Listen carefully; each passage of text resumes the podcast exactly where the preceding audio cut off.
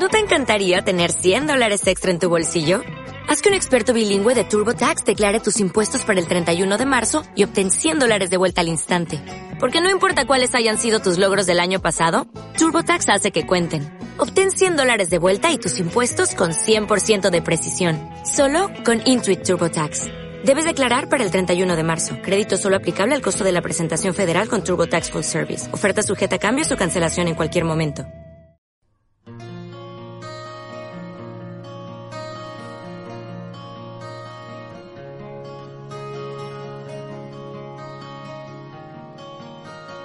Bueno, buenos días. Vamos a hablar hoy casi a modo de libro forum del nacimiento de la tragedia de Friedrich Nietzsche. Porque básicamente me lo acabo de leer y quería pues, hablar de esto con alguien. Y con alguien, en este caso me refiero a un chisme con pantalla. Eh, en fin, bueno. El nacimiento de la tragedia, para empezar, eh, ya he mencionado a su autor y ahora tengo que decir que es una tesis doctoral. Una tesis doctoral que Nietzsche realiza al acabar sus estudios de filología. Me gustaría compararla con las tesis doctorales que hay hoy en día. A ver, yo no es que haya leído muchas tesis doctorales, pero digamos que he fijado mi atención sobre alguna. Y esta de Nietzsche, lejos de ser una, una recopilación de datos más o menos sistemática, es, es un libro realmente. Está escrito a modo de ensayo. Sí que es verdad que se nota que está escrita para un público determinado, por sus alusiones más o menos amigables, pero sin embargo eh, no deja de tratar el tema desde más de una vertiente quizá que no esté tan relacionada con la propia filología. Es decir, eh, yo creo que hoy en día debería seguirse el mismo estilo de tesis doctorales. Pero bueno, centrémonos en, lo que trata realmente este libro. Bueno, El nacimiento de la tragedia es un estudio filológico. Un momento que está esto sonando, me está poniendo de mala leche. Bueno, perdón. He recolocado el móvil y lo he puesto a cargar para que no me dé más problemas de ruido. Bueno, el libro Comienza, diría que con un prólogo, pero casi por su extensión y por la forma en la que trata, es un es como una especie de, de, autocrítica casi. Y es que el propio prólogo se llama ensayo de autocrítica. Este, este ensayo, este prólogo, no es el primero que hace, porque lógicamente cuando escribe su tesis doctoral la dota de un prólogo este, este ensayo de autocrítica lo incluye con los años, más concretamente agosto de 1886, cuando la primera edición de la obra data del 2 de enero de 1872. Eh, bueno, el que destacar del que critica, y muchas veces no destructivamente, pero casi con. Eh, bueno, sí, reflejando las, las, las faltas que él considera años después que tiene su obra y es básicamente eso. O sea, es muy interesante, la verdad. Trata, trata, digamos, se pregunta igualmente que en la obra original, se pregunta qué es lo dionisíaco. Por ejemplo, en el, en el parágrafo 4 pone, sí, ¿qué es lo dionisíaco? Este libro se brinda una respuesta a esta pregunta. Quien habla aquí es alguien avezado en la materia, un iniciado y un discípulo de su Dios. Aquí, lógicamente, está hablando él de sí mismo cuando escribió el libro. Eh, puede que hoy fuera más precavido y menos elocuente a la hora de hablar. Bueno, en fin. Em, incluso recuerdo que se lamenta de. Bueno, no se lamenta, sino que recalca como algo reseñable el hecho de utilizar lenguaje schopenhaueriano. Y es que ahora entraremos en eso, en su lenguaje dentro de la obra. Em, bueno, el prólogo es bastante extenso, extenso tiene siete parágrafos y luego continúa con su prólogo eh, original de 1871. Bien, empezamos con la obra. La obra abre definiendo o más bien explicando la división que hay, la división metafísica que hay en el arte de lo apolíneo y lo dionisíaco y posteriormente lo explica. Lo explica de una forma que recuerda bastante al, eh, al mundo como voluntad y representación. O sea, no sé que he dicho antes que el lenguaje schopenhaueriano, la forma de expresión, es muy marcada y recordemos que hace, hasta hace poco había dejado de ser su maestro. Por lo tanto, su influencia directa y la influencia indirecta de Kant que tiene sobre Nietzsche a, través de Schopenhauer es muy, es muy relevante. Em, bueno, aparte de eso, eh, salvando las distancias y desde un punto de vista personal de haber conocido ya la forma de hablar tanto de Kant como de Schopenhauer especialmente, eh, me resulta su, libro más fácil, más sencillo de entender. Quiero decir, eh, el resto, como para el que no lo sepa, es súper alegórico, súper metafórico, tiene muchísimas interpretaciones posibles, hecho que por otro lado ha llevado a, comprensiones del libro que si no eran radicales poco les faltaba para serlo, pero bueno, ahí está. Eh, en fin, Tampoco quiero hacer yo una exposición detallada del libro, sino simplemente para que el interesado lo quiera leer y para yo repasar mentalmente más o menos lo que se dice aquí. Entonces, vale, una cosa de la que me di cuenta leyendo los dos primeros parágrafos, a ver si encuentro eh, donde lo decía y donde me saltó el, el, el clip Mira, por ejemplo, aquí habla del principio de individuaciones y cita, cita más de una vez a lo largo del libro, pero ya al empezar eh, por primera vez al mundo como voluntad y representación. En este, en este primer caso, para, digamos, explicar o ejemplificar a qué se refiere exactamente con el principio de individuaciones. Bueno, yo leo lo que transcribe porque realmente es esclarecedor. del principio de individuationis, el mundo como voluntad y representación, parte 1, página 416. Así como en medio de un mar embravecido que, ilimitado por doquier, levanta y hunde bramadoras montañas de olas, un navegante sentado en un esquife se muestra tranquilo y confiado en su frágil embarcación. Del mismo modo se halla, en medio de un mundo de tormentos, el hombre individual, tranquilo y confiado al abrigo del principio de individuaciones bueno, eh, resumiendo y esquematizando, aquí trata el principio de individuaciones como una especie de resguardo que tiene el hombre frente a la marejada, al caos intrínseco de lo que es la voluntad y en la que él está imbuido. Eh, perdón, es que estaba viendo inventar unas cosas un poco raras. Eh, telas de araña o lan, qué asco. No sé qué carajo es eso, pero de, de verdad este pueblo de asco. Eh, me he perdido, perdón. Sí, el principio de individuaciones es a lo que se agarra el, ser humano, ¿vale? Dentro de su mundo de, representación fenoménico, para no perder su individuación, su, su, individualidad, para sentirse algo dentro de la marejada que es la voluntad, así más o menos.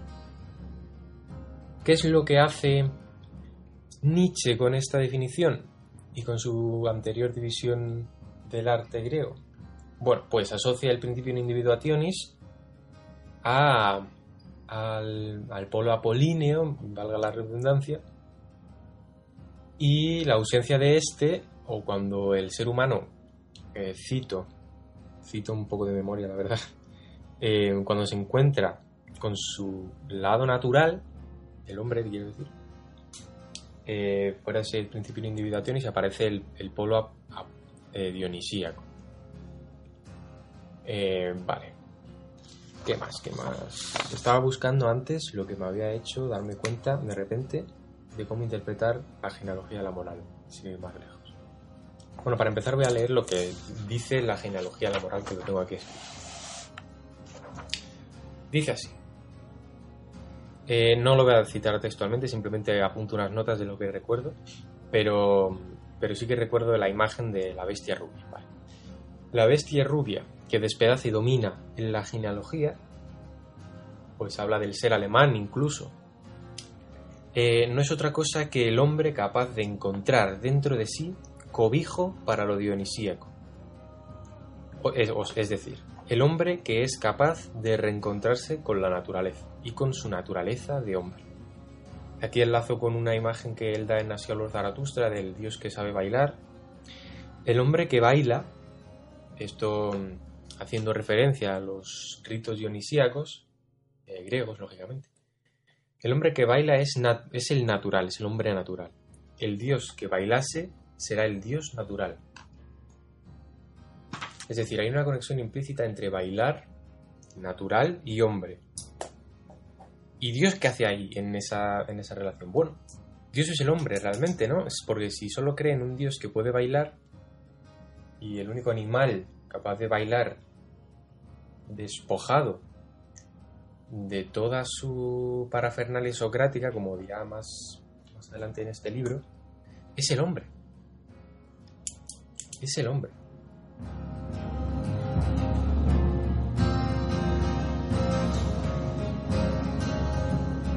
Vale, una vez que he hablado ya de lo que se trata en la genealogía de la moral, bueno, en una parte de lo que se trata acerca de la naturaleza del hombre, he encontrado ya el párrafo dentro del nacimiento de la tragedia que me transportó directamente a una interpretación completa y correcta, si acaso eso se puede decir de las interpretaciones. Bueno, dice lo siguiente.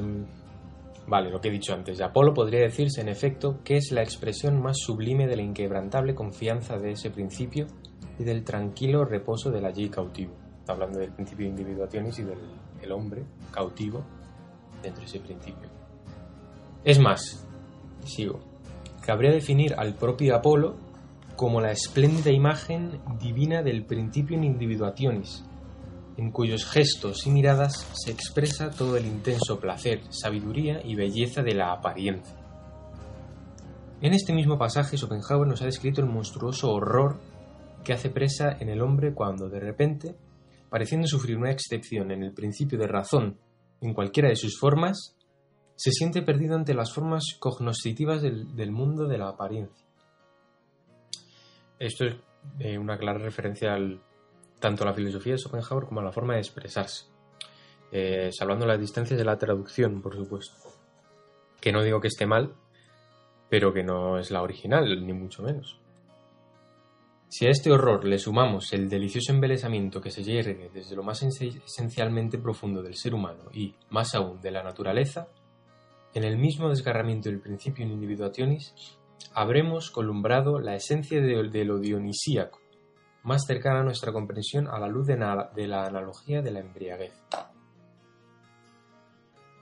Eh, esto de la embriaguez viene a colación de que antes se ha comparado lo, apolíneo con el sueño.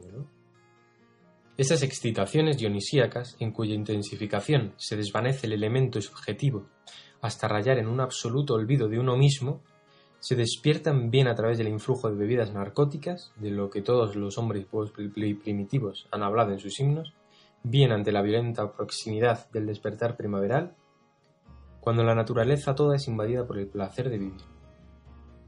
También durante la Edad Media alemana, bajo esta misma violencia dionisíaca, muchedumbres cada vez más numerosas cantaban y danzaban de un lado a otro.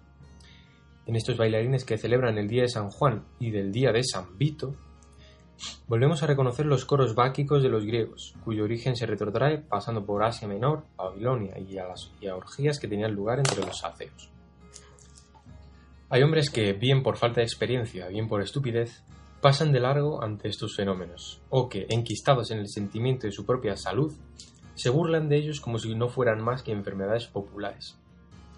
En realidad, estos pobres desgraciados ni siquiera barruntan la, palidez cadavérica y el aura espectral espectral de su propia salud cuando ante ellos pasa bramando la vida ardiente de los alucinados Dionisíacos. Y ahora viene lo importante. Ya sé que ha sido eh, un párrafo bastante largo, pero lo importante viene ahora. Bajo el encanto de lo dionisíaco, no solamente se renueva la alianza del hombre con el hombre, también aquí la naturaleza enajenada, enemiga o sojuzgada, vuelve a festejar su reconciliación con su hijo pródigo, el hombre Entonces la tierra regala espontáneamente sus dones y los animales rapaces que habitan en las peñas y el desierto se acercan en son de paz. Es decir, los animales rapaces se acercan en son de paz al hombre porque están de alguna manera interpares, ¿vale? El carro de Dionisio, cubierto de flores y coronas, haciendo referencia a los, a los, a los ritos que se llevan a cabo, es conducido bajo el yugo del tigre y la pantera. Bueno, eh, Aquí sigue hablando de cómo se desgarra el velo de Maya, otra vez referencia a Schopenhauer, de lo uno. Lo más importante quizá es que los animales rapaces acercan en son de paz. Todo un texto para esa, para esa tontería que encima es metafórica. Y es que, a ver, no es tontería, pero comparado con el resto, por extensión, es bastante relevante el contraste. Una vez nos ha introducido en los términos que va a ir manejando, a lo largo del libro, ya nos metemos, digamos, en materia de lo que trata propiamente es esta tesis doctoral, que es la tragedia griega, el arte griego en general y la tragedia griega en más en concreto.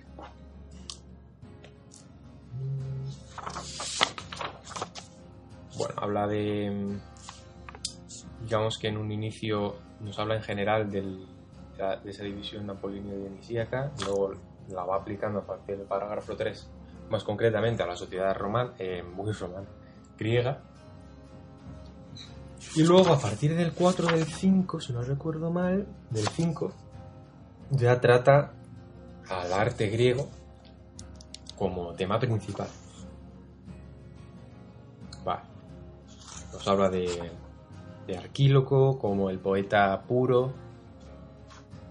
El traductor cita también perdón.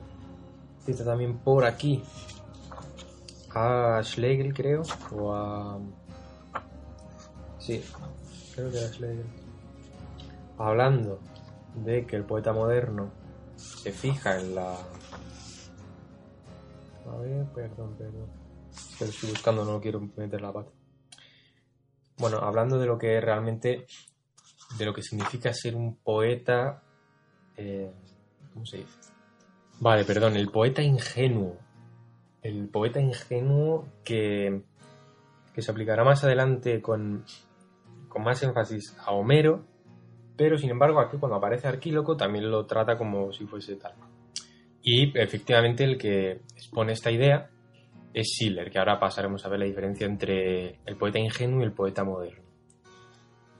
Bien, eh, también gracias a Schiller, bueno, sí, gracias a Schiller tal y como se, como se aquí, em, digamos que le pone sobre la pista, más que sobre la pista, sobre la guía de cómo tratar este tema, por lo menos en este parágrafo. Y me estoy refiriendo no solo a su forma de, bueno, realmente su forma de, de componer poesía, la que le guía a esa unión entre el lírico y músico, que es muy importante.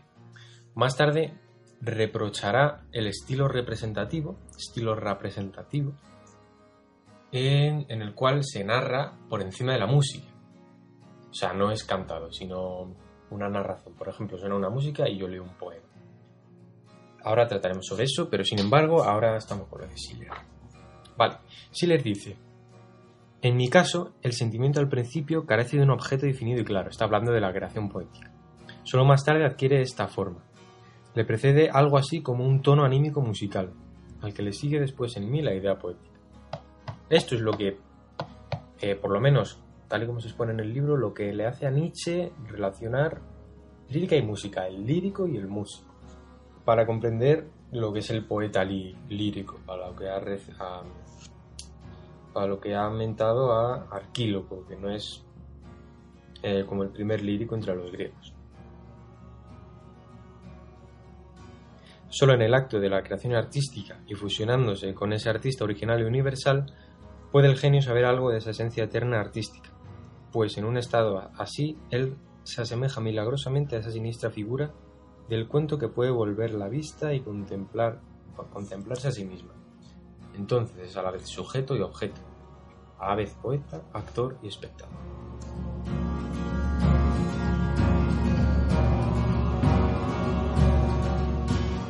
Eh, pasamos al parágrafo 7 y a ver, mi intención no es ir parágrafo por parágrafo, sino que resaltar las ideas principales, pero es que no recuerdo exactamente dónde estaban. Entonces, bueno, para esto, para el que le interese, eh, se trata de, de, lo que viene siendo el grueso de la tesis acerca de, la tragedia griega. Y llega un momento en el que aparece Sócrates. ¿eh? Sócrates como destructor, como destructor de esa dualidad Dionisio-Apolo, Dionisio-Apolínea, para cargarse la parte dionisíaca y tratar a la parte apolínea desde el mundo de la lógica, ya sabemos, el concepto socrático, bueno, eh, como única vertiente existente que puede emanar del arte. Lógicamente, conociendo la trayectoria ya de Nietzsche, de, Nietzsche, de Nietzsche se puede, se puede barruntar qué es lo que va a decir de Sócrates. Y no solo de Sócrates, sino también de Eurípides. Eh, digamos, el, eh, tal y como se establece en el libro, no se establece directamente, pero se da a entender que es casi como su... Eh, que se encarga de llevar a escena la filosofía de Sócrates, más o menos. Nos habla de la estrecha afinidad mm, de Sócrates y Eurípides, tanto a nivel personal como a nivel ideológico. Nos habla de qué supone la tragedia, la nueva tragedia de Eurípides, porque nos anuncia Nietzsche en su libro que desde Sócrates y Eurípides la tragedia antes de ellos como que acaba decayendo y la matan directamente estos dos personajes. Eh, aquí sigue dando eh, ejemplos de cómo cambia, de cómo cambia, de cómo se ve influida la tragedia, pero esto en un nivel, digamos, detallista, que tampoco viene al caso. Bueno, aparece también Platón por aquí, pero aquí lo que me interesa, lo que me interesa es un parágrafo que dedica a la cultura si bien es cierto que a la cultura de su época no deja de sorprendernos, por lo menos a mí personalmente, las, las desimilitudes que tiene con, con, con, las cosas al día de hoy. Y yo creo que la diferencia principal entre su época y, la, las cosas al día de hoy a nivel artístico es que está hecho esto una mierda, o sea, peor incluso que, que cuando Nietzsche tal. Eh, está hecho una mierda, ojo, cuidado, hay que remarcar, está hecho una mierda lo que viene siendo lo público. Es decir, lo que, lo que digamos define la tendencia artística de la sociedad en general. ¿Vale? Eh, tampoco quiero meterme yo mucho en esto porque tampoco el, audio este va a tratar de una crítica artística al panorama actual porque ni yo tengo la, ni la intención aquí ahora mismo, ni, ni siquiera, quiero decir, la, el criterio, por así decirlo. Pero sí, vamos, que dejo eso en el aire. Vale, aquí pone página 177, así que nos falta un rato, ¿eh? Bueno, nos lo, nos lo vamos a saltar. Y no por nada, no porque no sea interesante, sino porque tampoco quiero yo aquí hacer un análisis en profundidad del libro porque no soy yo aquí quien para hacerlo ni tengo la titulación. Como si la titulación realmente sirviese para algo, ¿no? Pero, pero bueno. Aquí acabo de ver lo del estilo representativo, que es, digamos, lo que he dicho, recitar un poema mientras, suena la música de fondo, del cual eh, del cual nos da una visión muy buena, la verdad. De entrada me permito recordar los orígenes del estilo representativo y del recitativo. Aquí pone en el pie de página, que seguro que sería es capaz de dar una definición más exacta que la que podría dar yo. Pone el estilo recitativo, o estilo representativo en su traducción, es el estilo representativo del apogeo renacentista, surgido en Florencia a finales del siglo XVI, que se caracterizaba por un recitado cantado que cuidaba mucho de los matices del texto y las inflexiones melódicas. Cuando el recitativo se lleva al escenario, aparecerá el drama per música, génesis de la ópera. El tránsito del recitativo al estilo representativo se encuentra en el Orfeo de, Monteverde. O sea, es una especie de, introducción a la ópera, el, génesis de la ópera. Que Nietzsche dice que es donde se expresa la cultura socrática de manera esencial y penetrante. Vale, aquí he hablado un poco del, peligro que supone este estilo. A fin de satisfacer los deseos del espectador y oír las palabras con nitidez bajo el canto, el cantante opta por hablar más que cantar y enfatiza el tono patético con su semicanto. Enfatizando el, el pathos, facilita la comprensión del texto sojuzgando ese resto musical que todavía subsiste. El verdadero peligro que ahora le amenaza es permitir a destiempo, en alguna ocasión, que la música se convierta en el elemento predominante, destruyéndose así necesariamente de inmediato tanto el pathos del discurso como la claridad de la palabra. Por otro lado, el cantante se siente constantemente impulsado a descargarse en la música y hacer valer su voz de manera virtuosa. Vale. Bueno, aquí es donde viene el poeta, ¿no? Que aprovecha esa, ese ímpetu que, como acabamos de ver, Nietzsche considera destructivo tanto para la música como para el propio cantante. Eh, bueno, llega el poeta, digo, para utilizar exclamaciones líricas, repeticiones de palabras y sentencias que permiten al cantante descansar en el elemento puramente musical. Esto es lo que piensa del estilo representativo. Seguimos a ver si llegamos hasta la página que yo quería comentar y que tampoco me quiero saltar por si, por si acaso se me ha olvidado recalcar algo importante. Para el que le interese, a partir del parágrafo 20, digamos que empieza eh, su conclusión o su extrapolación de todo lo que acaba de decir a la forma de pensamiento, a la forma de pensar de su época, ¿vale? El análisis de la cultura que tanto me esfuerzo en buscar hasta que lo encontré se encuentra en el parágrafo 18. Lo que voy a hacer es leer de mis notas, que donde está más condensado, y si en cualquier momento me resulta que es relevante citar alguna parte del texto original, pues lo hago. Vale. Acerca de la cultura. Recuerdo, parágrafo 18. Nietzsche define como cultura al compuesto de medios estimulantes que, dependiendo de cuánto se mezclen, cada uno entre sí, son tres, ¿vale? Ahora los digo, dan lugar a, a tres diferentes tipos de culturas. vale. Los medios estimulantes son, primero, el placer socrático del conocimiento, ¿vale? Eh, influido por Sócrates, em, que cura de esa herida que es la existencia, ¿vale? Que nos da una respuesta, entre comillas, para salvarnos de, de la marejada de la voluntad, por decirlo con términos schopenhauerianos. El segundo es, el segundo medio estimulante, digo, es el velo de la belleza del arte que flota ante los ojos del, individuo. O sea, la belleza, digamos, obnubila la vista del individuo y lo aleja de otras posibles, de otros posibles derroteros existenciales, por así decirlo. Y la tercera es el consuelo metafísico que dice que tras el caos aparente, la vida sigue su marcha indestructible. O sea, hay un... Esto digamos sería el más estoico, por así decirlo. ¿Qué culturas dan lugar cada medio estimulante, cada uno de estos tres medios estimulantes? Bueno, si el que prima es el primero, el placer socrático del conocimiento, tendremos una cultura socrática. Si prima, en segundo lugar, la belleza del arte, ¿vale? Como velo que se pone ante los ojos del espectador, eh, tenemos una cultura artística. Y el consuelo del tercero, para el consuelo metafísico, el, digamos el estoico, el último, el último que he mencionado antes, da lugar a una cultura trágica.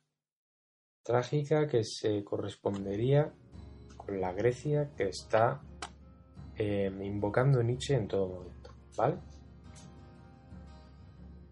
Bien, ¿Qué pasa en el mundo de ahora? Al igual que pasó en su momento en la, Grecia alejandrina y helénica. ¿Qué pasa? Y con el mundo de ahora me refiero al, momento en el que Nietzsche escribió esto. Y en el nuestro también, ¿vale? Aunque en el nuestro se han dado como. se están dando cada vez más, eh, digamos, eh, explicaciones de diferentes tipos de inteligencia, que es lo que veo ahora mismo. La musical, la lógica, matemática, que siguen sin ser lo primario.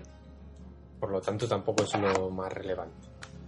En el mundo de ahora, lo que prima, lo que se ve mejor, digamos lo que se ve, mejor dicho, lo que se ve, es el trabajador al servicio de la ciencia. Entendamos por ciencia eh, tanto lo que había en la época de Nietzsche, que era digamos una tendencia positivista, em, como para lo que hay ahora mismo realmente. Y este, este trabajador al servicio de la ciencia no solo es eh, enseñado en la educación, sino que encima lo arraiga aún más, encontrando solamente al hombre que es culto en el erudito. Ese erudito, sobra decir que no crea nada, simplemente se dedica a recopilar datos y persigue fantasmas que, que le hagan no fijarse en la horrible o la realidad directamente, ¿vale? Bueno, seguimos. Em, además, eh, no, además no. Después de lo que he escrito, me pregunto, eh, casi a pregunta retórica, o bueno, una, muchas veces eh, la forma de resumir un pensamiento es precisamente haciéndose las preguntas que se hace ese pensador. Puede que esta, el hecho de que solo el hombre culto sea el erudito, puede que esto sea la génesis de su muerte de Dios, de la muerte de Dios de Nietzsche. Al fin y al cabo, ¿detrás de qué va el científico? Bien, como hemos dicho, el científico, científico va a través de una explicación, una sola, y que trata como la única. Cuando esto sucede, no estamos haciendo una, otra cosa, sino que resucitar a Dios. ¿Vale? Los científicos tan ateos, tan escépticos, tan... Lo único que están haciendo ¿eh? es ponernos delante de nuestros ojos otro Dios,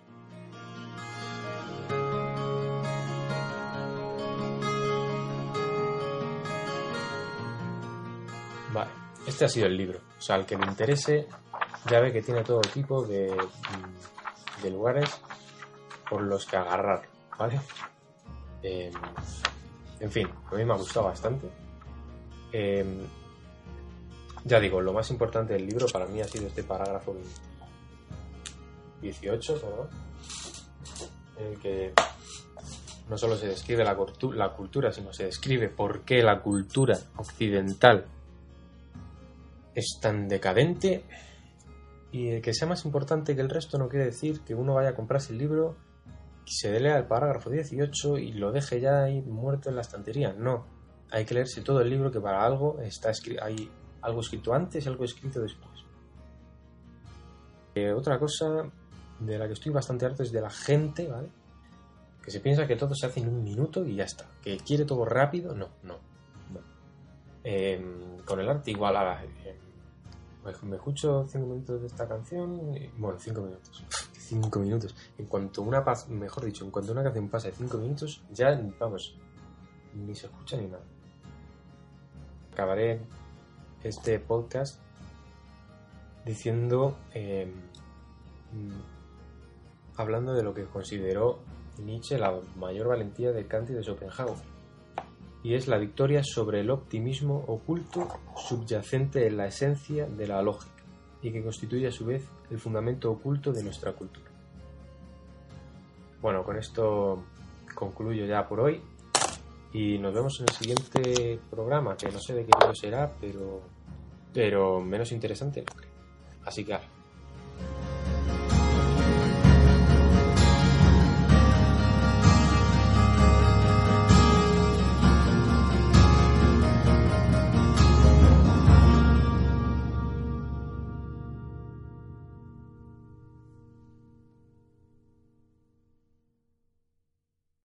O'Reilly Auto Parts puede ayudarte a encontrar un taller mecánico cerca de ti. Para más información, llama a tu tienda O'Reilly Auto Parts o visita oreillyauto.com.